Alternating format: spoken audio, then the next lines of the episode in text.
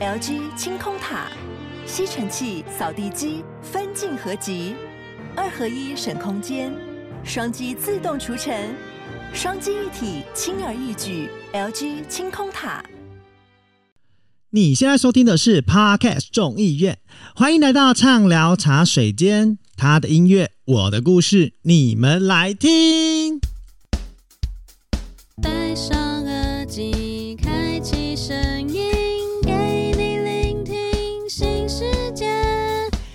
周听五天，天天新单元，夜夜听不完。Podcast 众议院，我是 CoFi，大家是不是在听那个我们？Jingle 之前觉得很奇怪，怎么整段话都是 CoFi 在讲？没错，今天大概是睽违哇，可能是两年哦，可能睽违两年，第一次听到 Ko-Fi 自己录音。我记得我曾经自己录音的时候是那个在吴俊士的时候，因为后来吴俊士那个我的搭档专军，后来因为他不做的关系，所以就呃比较没有再有自己录音的机会。那这一次就是 Sophia 跟零零七刚好也是因为工作比较忙，我觉得来独挑这个大梁好像可以试看看，但是我也不知道今天会录多久。就是，可是今天要讲的这个人跟这个歌曲，其实也是有一点让我觉得很，大家也很困惑，但是不一定听过。但是我们介绍之后，你们可能就会觉得说，哦，原来是一首这么有趣的歌曲。那会提到好久没有首次录音，是因为，呃，我不知道大家知不知道，当初 CoFi 创立众议院的一个很大的宗旨，就是我希望就是每一档节目都至少有两位的主持人。最重要的一个原因就是会有这种羁绊感，你知道吗？比较不会偷懒，因为到自己录音呢、其实有时候有点偷懒。因为各位听到今天这个录音呢，就是在你们收听到的前一天，也就是我们礼拜三散播。我今天现在时间是十一点十五分的时候正在录音。其实我好几天前我就想录了，可是这个动力一直就是没有起来，然后一直对于呃这首歌曲的灵感比较没有找到。但是你知道，其实，在聊这首歌曲之前，我真的很想要跟大家分享一个呃之前我们前几集在聊到的一个事件的后续发展，因为呃它就是有一个很好的结果。我不知道之前大家有没有知道，就是我不是有把一个李明送到那个桃园。桃疗嘛，就是我有说我去桃疗看他，然后他就是住在急诊，然后因为呃，就是那时候突然进急诊，然后我去桃疗找他，因为他那个钾含钾离子过高，就是可能因为吃药的关系，然后吃的比较重。那后来因为我去了急诊看过他之后，我就跟他一起呃送他回去那个桃疗，然后再跟他的那个主治医师稍微聊了一下我们的想法也。把家属的这个呃意见告诉他们，这样子，所以后来呃在桃疗就有一有有越来越进步啦。那也据他家人说，就是好像也越来越好。结果你知道吗？就是前几天我看一下哦，今天是礼拜二，大概是礼拜五的时候，没记错的话，还是礼诶应该是礼拜五吧，我忘了，反正应该是这几天，然后就被。就他家人就把他接出来了，所以他就回到我们礼上了，你知道吗？其实他回到礼上对我而言是一折一喜，一折一忧。因为喜的点是啊，就是至少有一个李明，他就是不会再受到那种就是这样子的苦。那忧的点其实是因为你会很担心他这样子放出来，如果。他没有按时吃药，或者是呃家人没有在身旁照料的话，会不会又发生就是像之前那样的情况？因为其实我说实在话，身为里长，我们也不大希望把他送回就是桃园疗养院，因为其实送回去这件事情，第一个他们家会多增加他们的开销，第二个我相信家人一定觉得也没有到这么严重。可是说实在话，他们真的会被送进去，也是因为真的有影响到里内了，所以他才会被送进去。然后最近呢，他出来之后。他第一件事情就是要来找我嘛，结果就跟他就是去跟他见个面，然后聊个天。可是后来我才意外的发现一个事件，就是他竟然不是我们义民里的李明呢。他原来户籍根本不在这，只是他住在这而已。你知道内心偶尔想说，真的圈圈叉叉，很想把他直接 pass 给其他区的里长。也因为这样啦，我终于了解，就是。因为他们其实很多李明都有类似的状况，就是他可能户籍不在这，可是他住在这个区域内。那不住在这，就住在这个区域内，其实就会发生一个事情，就是社工比较没办法照顾到这个人，因为他的户籍地社工是找不到他本人的。那也就变成是，其实他他们家人也会常常问说，为什么没有社工啊，或者是有没有什么呃相关的管道啊，可以呃让他们家人来做一些询问。那之前其实我也就一直在协助帮忙啊，就一直没有无就是未果这样。后来我终于就是他这一次跟我讲完，我才发现哦，原来是这样。你知道吗？就是今天其实会十一点十五分录音的一个很大原因，是因为我刚十点本来就要回来，结果在大马路上遇到他在骑摩托车，我就突然把他叫住，我就问他说：“哎、你今天？”怎么样？因为哦，他回来之后，他今天第一天去工作，所以对我来说，我觉得是一件很开心的事情。因为他其实之前在呃送桃疗的前一，就是的之前两个月，其实他去工作，然后他也有按时吃药，他的状况就其实还不错。所以后来这个老板有再叫他回去工作，所以他其实这一次回来，他感受到了地方给他的温暖。就像我那时候提到的，就是我觉得温暖这件事情，跟就是有温度这件事情，真的可以让一个人整个人的人生进行改变。所以如果我们能给予更多的温暖，真的不要呃去制造纷争跟制造对立这件事情，呃。我觉得很重要，我真的，我这次的事件会让我觉得更重要。然后这个老板最近又找他去工作，然后他就他就跟我说，他一样工作一天是一千五，然后他决定只跟老板拿五百块的薪资，一千块帮他存起来。我就觉得哇，他就是有长大哎，我就觉得。哦，很棒，因为他其实自己也知道，就是他如果把钱都领出来，他是存不到钱的。那如果之后有一些比较特别的开销，或者是这样去看医生，他可能身上就没有钱。他以前的状况就是因为他这样，就是身上没有钱，结果就会导致他没有办法去看医生。那没有办法去看医生的情况下，他就没有办法拿药。那没有拿药，他就不吃，没吃就开始俩起来。所以就你知道这很因果关系吗？就是会变成很尴尬的一件事情。所以我觉得他这一次这样子做，我觉得很棒。所以我在我今天跟他聊天，我就一。是很鼓励他，然后跟他在就是讲一些事情，然后就问他为什么这么晚还没回家，然后他就说，因为他在思考他的人生。我就说你赶快回家睡觉吧，你明天还要工作。后来我才知道他明天没有要工作，他明天是有事情要去处理自己私人的事情。我就觉得哇，他真的长大了耶！虽然他本来就是一个短蓝短镜子底下呢，但我就觉得说啊，至少呃，希望啦，拜托，就是。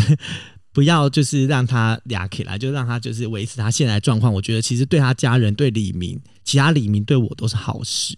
那另外我还想要分享，就是另外一件事情，就会不会我分享，我光分享这件事情，然后也来不及介绍歌手。但是真的要让我分享，我会很简短分享，就是有点微业配啦，好不好？就是世界客家博览会二零二三年。的世界客家博览会会在我们义民里，因为它的有个副场馆就在我们这个乙未公园这边，所以呢，如果各位亲爱的听众朋友们、各位粽子们、各位亲朋好友们，如果你们有到乙未公园这个副场馆的话，哎，也可以或许联络一下 c o f i 哦，因为我可能就会在你们身边出现这样子，因为最近因为世界客家博览会的关系，所以导致我们附近的不管是交通啊，或者是整个公园的内部等等，其实都。有一点混乱，然后我就觉得，可能我之前在公安公司工作过，你知道吗？我就觉得，天哪，这是什么可怕的横向沟通？就是几乎是没有横向沟通，诶，就是明明一个场地里面有很多个局处，但是其他就这个局处完全不知道那个局处要干嘛，那个局处完全不知道那个局处要干嘛，就变成是，你知道，整个现场就是。我只能用混乱两个字来形容，可是我必须说啦，就是也因为刚好我是这里的里长，所以后来也请了市议员那边帮忙，就是把这些事情全部抠集起来，然后来把它做一个横向沟通。那其实做这件事情，其实我相信啊，对厂商来说一定是很好的事情，因为。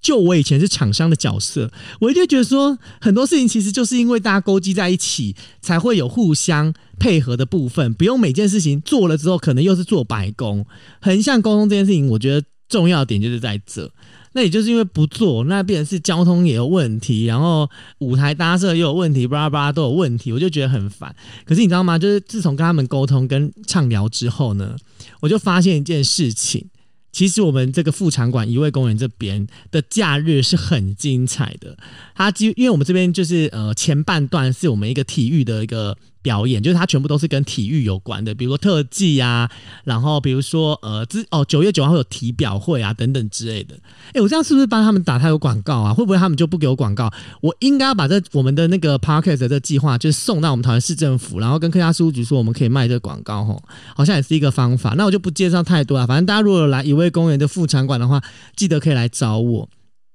那为什么会聊到这个世世界客家博览会？是因为呃，我们之后啊，在这个。是后半段的晚上，他会有在介绍一个，就是写呃乙未公园的呃乙未的这个故事。那其实这故事乙未公园的战争，就是我相信大家有些人知道，有些人不知道，就是可能在历史根本都有读过，就是那个蓝底的那个。老虎的一个旗帜，它其实就代表着义勇军这件事情。那之后每天的晚上呢，就会在这边来演出。然后我就要很硬很硬的转一件事情呢，就是提到夜晚这件事情，其实就会让我们想要聊聊今天的这个歌曲。但是你知道聊今天歌曲之前呢，我就想要跟大家介绍这一次我们要聊这个女歌手，她也是 Hit 流行音乐奖，就是的那个这一次有入围的。呃，作品的那个作者，哎，也不是说作者啦，就是演唱者这样子。那他就是我们今年的金曲新人奖得主洪佩玉。其实我相信他就是，那就是一个根本都不是新人，好不好？我相信你们一定都唱过他的歌吧？就是那个踮起脚尖啊，因为。这个踮起脚尖爱是当时在那个我可能不会爱你的主题曲，它是完全收录在那个当时那个主题曲里面，所以几乎几乎那时候我可能不会爱你。我在看的人是百分之九十九点九九的人一定听过这首歌曲，就踮起脚尖爱。所以其实很多人都会一直以为他早就已经出道了，他怎么会拿最佳新人奖呢？OK，因为他是去年二零二二年十月十四号才发行他的第一张。呃，音乐专辑，所以也就是他可以有资格报名，就是这个最佳新人奖的这个部分。那其实大家聊到这个洪佩瑜这件事情，我不知道大家还知不知道，他其实是从选秀节目出来的。因为发现一件事情，其实当就是现在这些比较前段班的这些音乐创作人啊，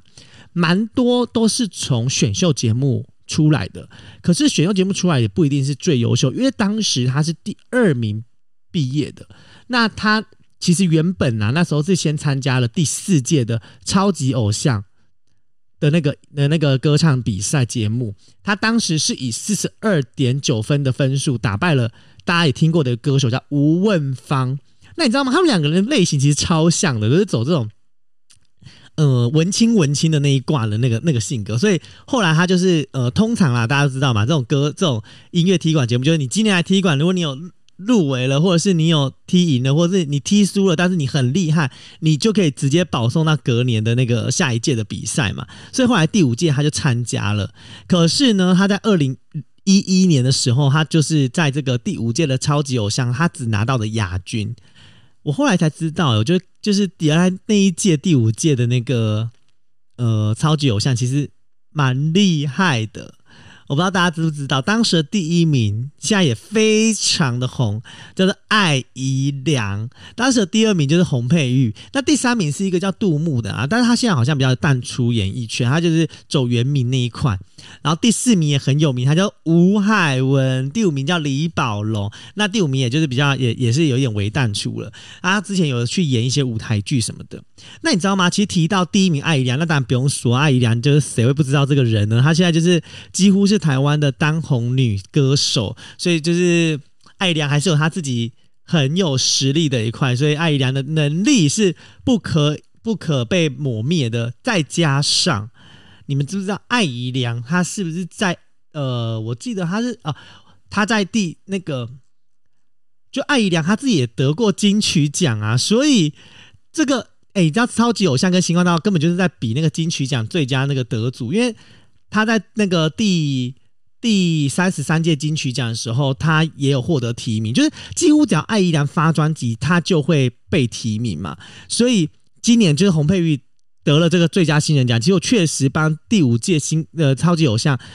扳回一层面子。那我要讲的其实还有另外一个是第四名的吴海文。吴海文如果大家有有嗯有印象的话，就知道，反正他是个男生。然后他呢，我很喜欢他的原因是因为他有在那个 YouTube 上，他有播放一些就是自己 cover 的歌曲。那我觉得他 cover 的歌曲都。超精彩！因为当时他在举办那个，他参加第五届的超级偶像，是因为他参加了那个北美的海选赛事，他是等于是海外选手的概念。可是我觉得他很可惜的点是，他到现在都一直还没有发行他的专辑。可是我必须说，如果你们对大家有兴趣的话，真的可以去听一下他的就是网络上的音乐，我好喜欢他音乐唱腔，就是诶、那那一届真的是。我觉得前前五名都有各有各的那个诶唱腔能力，就是唱的那种歌曲的实力其实都不大相同。那回到我们就是今天要聊那个洪佩玉这件事情上啊，就是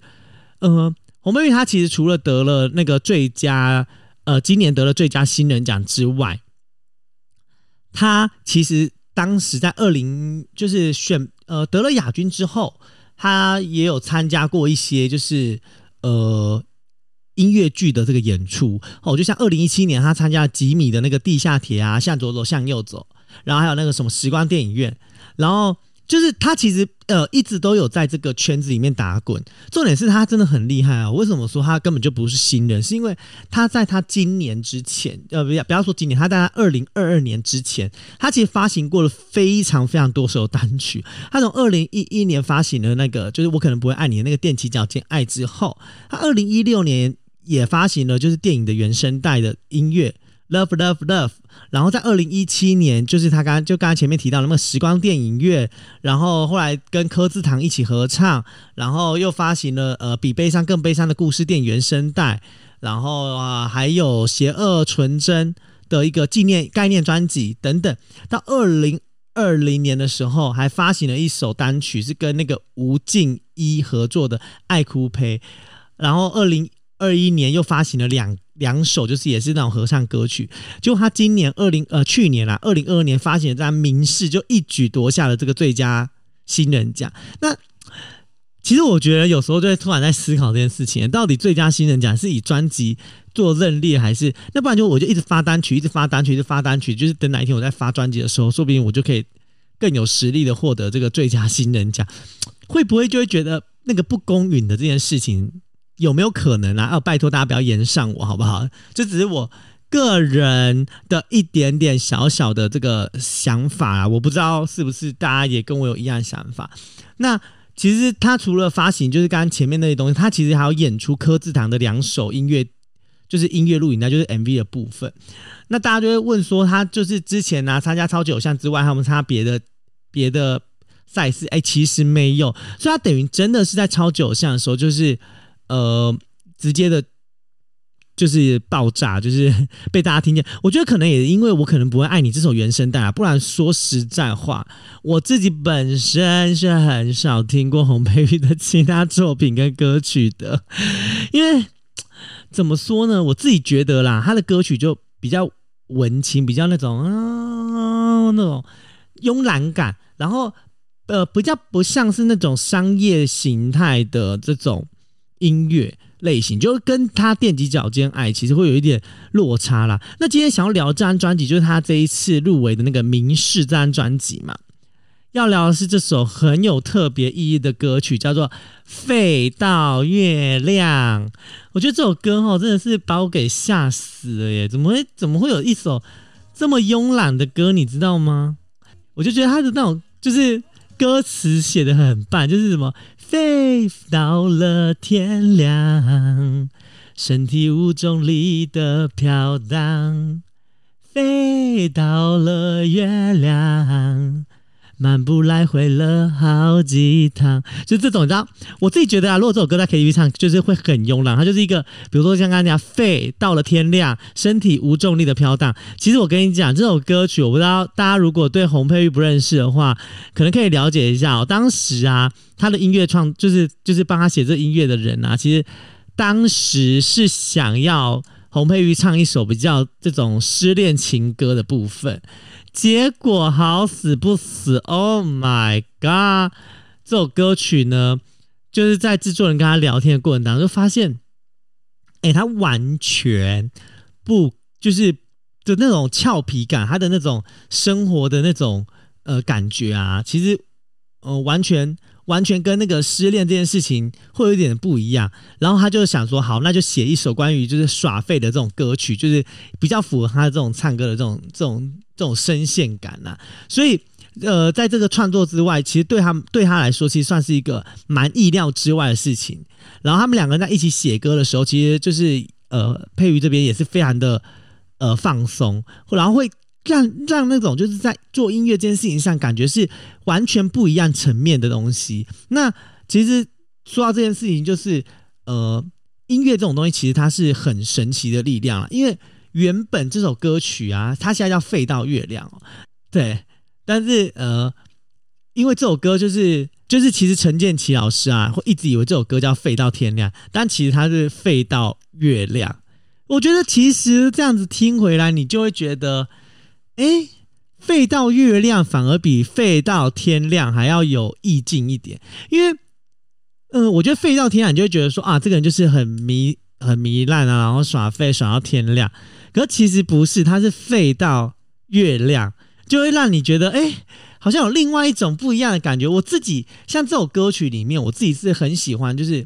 就是他那个副，就是一开始唱那个，我说那个肺，他肺到了天亮，身体无重力的飘荡，飞到了月亮，漫步来回了好几趟，飞穿梭时光，快乐指数无法测量，肺直到投降，肚子饿了就开冰箱，就是一种。你懂吗？我们在熬夜，就是你看哦，他他讲废到天亮，就是废到了天亮。其实身体就是你知道，我们有时候，尤其像我们这种年纪的人啊，你像我们现在在夜唱，唱到隔天早上去吃早餐，我跟你讲，你的身体就是无重力的在飘荡了。我没跟你开玩笑。然后如果你飞到月亮，就是你看飞到了月亮，就月球，你是漫无目。漫步来回了好几趟，就是你懂吗？就是那种月球漫步感，其实就跟你废到天亮的那种无重力的那种飘荡感是很像的。然后再来，它飞穿梭时光，快乐指数是无法测量的，就是就是其实这样很耍废的概念是一件很没有办法测量的事情。然后废直到了投降，就是如果你累了，你真的不行了，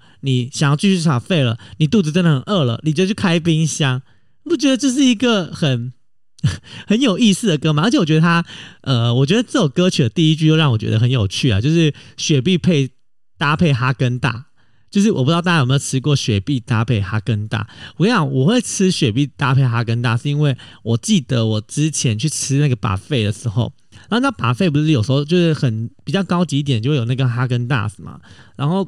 我的同事呢，他就说这样喝起来其实很好喝，有一种那种香草。汽水的感觉，我不知道以前你们有没有喝过香草汽水，可能很多人没喝过，但是就是他意思说加下去就变很像香草汽水，所以那时候我就有加过，就是呃哈根达斯加上那个雪碧，哎呦，真的是香草汽水呢，而且那个味道完全就是哦很融合，只是我觉得毕竟还是没有像以前那种化学。化学药剂味那么重，就是觉得，呃，虽然是有那种感觉，可是也不到，就是很好，很好喝，所以后来就也没有就是雪碧加哈根达这件事情。但是我必须说，就是红茶加冰淇淋是一件蛮好喝的东西，就是冰淇淋红茶嘛，对不对？所以我自己是觉得我是被他这一句歌词给就是迷惑。那当初我们其实，在挑这首歌曲的时候，是因为我们一直觉得。洪佩玉的歌曲一直被停留在踮起脚尖爱，我们希望其实他也有很多新的代表歌曲是可以被更多的人听到。我觉得如果你还在寻找洪佩瑜的一首歌曲，第二首歌曲，我觉得《废到月亮》这件事情确实是呃大家可以去做采纳的，因为这首歌曲其实就是一首比较古灵精怪的歌曲吧。因为呃，其实要写一首关于耍废的这个歌。其实是很就是就是讲说说实在话，它就是一个很意料之外的事情啊，而且这也会就是像他在录音室里面录这首歌曲的时候，也会让整个制作团队开心指数其实会很高。然后因为在呃他唱的每一句话的歌曲里面，其实他都会变得很有特别的意义存在。那呃所以。你知道，就是佩瑜他其实他的音乐里面，大概都是比较以快乐元素为主。那就他自己也讲啊，就是快乐其实是他的音乐魔法。然后他其实也没有觉得，呃，声音是一种是一种什么，他自己的声音是多厉害多高级，但他反而觉得，就是他因为用快乐指数、快乐魔法，所以导致于他自己的唱歌就会很有，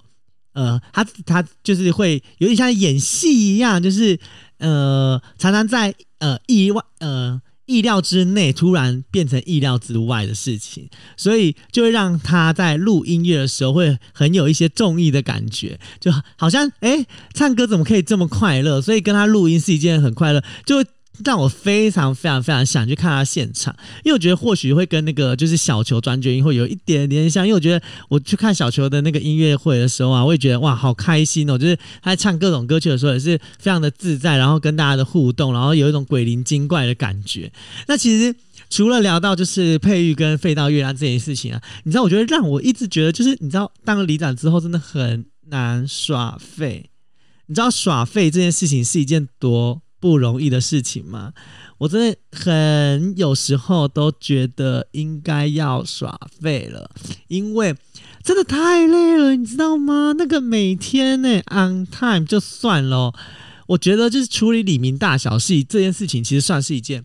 很，就你说很困难，其实也不至于，就是很多事情要靠自己去抗争，跟嗯。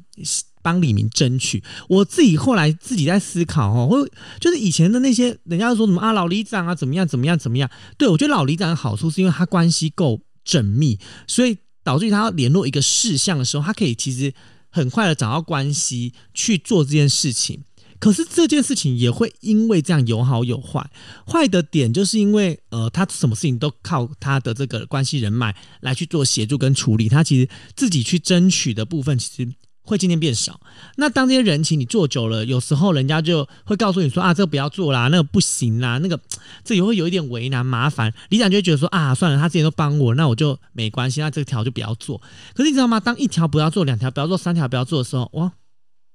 我跟你讲，你就被李明念嘛。所以后来像我们这种年轻世代上来接替里长这件事情呢、啊，就真的很累，因为几乎每一件事情你都要靠自己去抗争。比如说你这条路。本来说要弄，哦，后来突然说不弄，那你就要去抗争啊，你就要去冲撞这个体制啊。我觉得政治这条路哈，就是做事都不是困难事啊。我觉得冲撞体制才是一个很困难事，因为冲撞体制的结果就是你在做很多的评估跟衡量之下，你都要去思考的有没有冲撞的必要性跟这个冲撞的呃实际效益。因为不是每一件事情都要冲撞，因为冲撞不见得是好事哦。你知道我现在就是在这边被人家讲说我这种凭证干掉龙，因为我就最近的那些四克伯，然后又加上因为四克伯期期间所有的工程都要先暂停，你你总不可能就是你在那边民众一大堆，然后你在那边施工，咚咚咚咚咚咚咚咚咚，这也会被人家念吧？所以就是会变成我们这两个月某一些区块上是完全不能动任何的工序的。哦，这让我就觉得很烦。我现在全部事情都要卡在就是试课博之前，就好死不死，他们今天开始给我试营运，很多东西我就变得更麻烦处理，你知道吗？然后就是开始要去抗争啊，所以我就觉得那个耍废这件事情是很重要的。所以我在上个月开始，我就给我自己一个期许，就是每个月的月底呢，我都要让我自己真的耍废，就真的废到天亮的那种废。因为像我这一次七月底，我就真的是。去耍废，你知道去耍废去哪耍废？我去一个就是呃，我觉得蛮特别的一间酒吧，它是在我们那个我之前住，我之前不是住三重嘛，然后它在三重那边的一间的一间小酒吧，然后它有呃，它这些小酒吧它有呃演演出的活动啊，它有表演的活动。可是你知道吗？除了表演活动之外，我觉得呃，它的它连一进去哦，我连。一到他那个现场，我整个傻眼，因为他门整个关起来，然后没有按钮，然后你也没办法，然后你就要自己去寻找他的那个门要怎么开。就他门竟然在电话亭诶，他在电话亭里面，然后就说叫你变身，然后你按一下那个门就打开了，就以为你自己是超人，你知道吗？结果他那个门打开，你才上得到楼上去，就上到楼上去之后有点小可惜，因为。他演唱的位置跟呃坐的位置其实有分两个区块，那呃因为人比较多的关系，所以我们就会坐到比较就是会离演唱有点距离的地方。可是我觉得除了就是演唱这件事情有点小可惜之外，他的酒单根本就是我整个吓傻，因为他这次的酒单是以呃春夏秋冬四个季节来设定，然后每一支春夏秋冬每一款酒里面都有四支酒，然后这四支酒呢里面也都会有不一样的风味跟不一样的呃的内容物吧，就比如说像有呃比如说像呃秋天它可能就是呃有洛神啊、番茄啊、红石榴啊，然后。另外就是什么呃柚子啊、蓝莓啊、薰衣草，类似这种东西，然后什么炭焙乌龙啊、桂花啊、咖啡，就是它的酒其实都超有特色诶。可是我觉得有点微可惜的点是，它的酒就是呃层次超级多，多到一个你在想说它到底在干嘛？是好喝没错，可是那个层次因为很多的关系，你就会觉得说有一点哎，不知道他就是。呃，他想要表述的是什么内容？会有时候会有会有一两支有一种这种凌乱感，可是我觉得凌乱感不是重点，重点是他酒不大能放，因为后来听说他们都是用天然的材料做的啦，所以他酒只要稍微放一阵子，你没有喝，像我们这种喝调酒就是慢慢喝的人啊。你就会觉得它味道跟刚上来的时候很走味耶。后来那个 bartender 也很好心的，就是帮我们调另外一支，他说他调一支化学的，然后就是就是不是那种天然材料的酒，就是我们可以放很久，可以慢慢喝，他就送我请我们喝。我就觉得哦，好不错喝。然后重点很好笑的点是我们我们那一天就是 bartender 后来来跟我们聊啊，说啊酒的问酒的情况什么的，就我们就说我们觉得最好喝的是，因为如果你一次都点同样，比如说你。整个都点冬天的酒，那他就会送你一支，送你三支冬天的 shot。然后那时候我们就说最好喝就是那个 shot，可能是因为刚调上来我们就喝那个 shot，然后我们就觉得哇，那个味道很棒。所以我觉得主要还是还是这个原因啦。那我要讲说，就是像我上我我废我废到我废到天那个天月亮，就是去这个酒吧之外啊，就是我那时候还去了什么，我还去泡温泉啊，还去。吃东西啊，就是完全走一个那种废物人生的感觉，然后就呃去逛逛街，然后回家。嗯，然后重点还有就是我自己最近的想法是，再次的跟大家说，我觉得当里长这件事情，尤其是我现在已经很多人都认识一名里里长是吴尚荣了嘛，就是 Coffee 本人的情况之下，就会有一点点微麻烦呢，因为我连去吃个饭就都一定会有我的李明跟我。打招呼，你知道这情况是当然很开心啊，被李明认出来打招呼。可是另外一件事情就是，哎、你知道你在外面吃饭没在乱，我被恭维呢。难怪以前很多人都很喜欢包厢型的，我觉得就是或者是不要在自己礼上。我告诉你，我那时候我呃，我这个礼拜天还是礼拜一，我就跟我朋友去吃饭，然后我们就去比较偏僻的地方，比较偏远的地方啊。这个礼拜假日，礼拜六，礼拜礼拜六。礼拜六，我就去比较那个去比较偏隔壁隔壁隔壁的里吃饭，就我就吃牛排吃一吃吃一吃，就有一个人就搭住我的肩说：“哎、欸，里长。”然后我想说谁？然后一个往后看，啊，完了，我写塞呢。对，这时候很想唱，吹起来不难现在。对，就突然不认识这个人，你知道吗？就很尴尬。然后他就说：“里长，你怎么也来吃饭？”我说：“呃，对对对。”他说：“哎，你怎么跨区吃？”我想说：“废话，不然呢？就是我们李三本来就很少食物，好吗？”你知道我当下一开始以为他是老板，我就说：“哎，大哥，你怎么会在这？你开的哦？”他就说：“不是啊，我只是路人。”还有那种想说，心里心里的 OS 想说：“嗯，可恶，不然就可以打个折或者编辑之类的。”